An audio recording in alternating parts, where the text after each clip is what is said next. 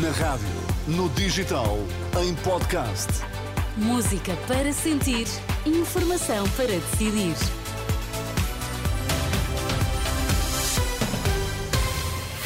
Notícias na Renascença, para já os títulos em destaque.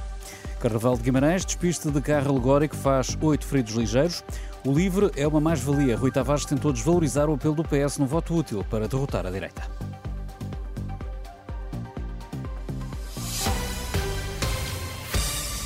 Oito pessoas, incluindo três crianças, ficaram feridas no despiste de um carro alegórico do Carnaval em Guimarães. A fonte da Proteção Civil do AVE confirmou à Renascença que os oito feridos ligeiros estão a ser transportados para o Hospital de Guimarães. No carro alegórico seguiam 11 pessoas, sendo que oito terão caído à estrada. Segundo a página da Proteção Civil, no local estiveram 17 operacionais apoiados por oito viaturas.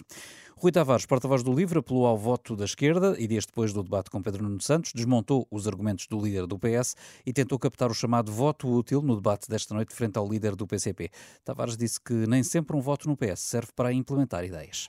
Eu acho que era só o que mais faltava que os partidos demonstrassem essa autossuficiência. A melhor maneira de implementar as ideias do LIVRE é votar no LIVRE. A melhor maneira de implementar as ideias do PCP é votar no PCP ou na CDU. E eh, para votar no PS, às vezes nem para implementar as ideias do PS serve, como nós vimos com a maioria absoluta do PS, que, passado dois anos, eh, foi, foi ao charco. Portanto, é uma pressão sobre o eleitorado uh, que deu no que deu e creio que as pessoas estão muito avisadas perante esse tipo de chantagens uh, sobre o eleitorado. Paulo Raimundo e Rui Tavares estiveram frente a frente em mais um debate televisivo para as legislativas eh, de 10 de março. O secretário-geral do PCP admitiu que é necessário haver uma maioria diferente à esquerda para que seja possível arranjar as respostas necessárias ao país. Nós vamos eleger, são 230 deputados. Não vamos eleger nem primeiros-ministros, nem secretários de Estado, nem ministros das Finanças, nada disso. Vamos eleger 230 deputados e será da, da, da, configuração final da Assembleia da República que se encontrarão as saídas para, para, o problema. Sendo que, no nosso entender, há uma coisa que a experiência e que a história demonstra. É que uh, o Partido Socialista não virá as soluções necessárias e as respostas necessárias para o país por vontade própria, como demonstrou estes últimos dois anos de maioria absoluta, quando tinha tudo na mão. Evidente. Tinha maioria parlamentar, um governo, dinheiro, não foi por isso que veio as soluções necessárias. E, portanto, a única forma do Partido Socialista vir as soluções necessárias e respostas necessárias é numa maioria diferente. Neste debate na CNN abordou-se ainda o tema da imigração. O Paulo, o Paulo Raimundo defendeu que é necessário criar condições para as pessoas não precisarem de sair do país. Já Rui Tavares acredita que a imigração faz parte do espaço de liberdade no qual Portugal se encontra.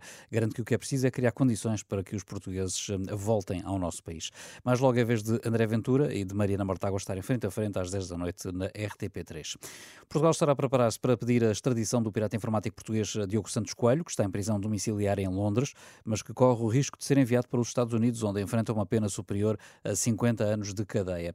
O Ministério Público ainda não confirmou a notícia avançada pela CNN, mas a defesa deste hacker, contactada pela Renascença, diz que já foram emitidos os mandados de detenção europeus, o que é o primeiro passo para poder ser extraditado para Portugal. Mais de 600 mil comprimidos ilegais, num total superior a 700 quilos, foram apreendidos numa operação realizada em Portugal e noutros 13 países da União Europeia. Informação avançada pelo Organismo Europeu de Luta Antifraude, que orientou a ação levada a cabo pela Europol ao longo de seis meses. A ação visou principalmente substâncias hormonais ilícitas, suplementos alimentares e medicamentos para a disfunção eréctil, principalmente vendidos online e transportados em pequenas encomendas por correio e também por via aérea. No futebol, o Vizela venceu o Gil Vicente por 1-0 em partida da jornada 21 do campeonato, deixa o último lugar da Primeira Liga. Os visitantes que estavam há três meses sem ganhar no campeonato venceram com um gol aos 12 minutos.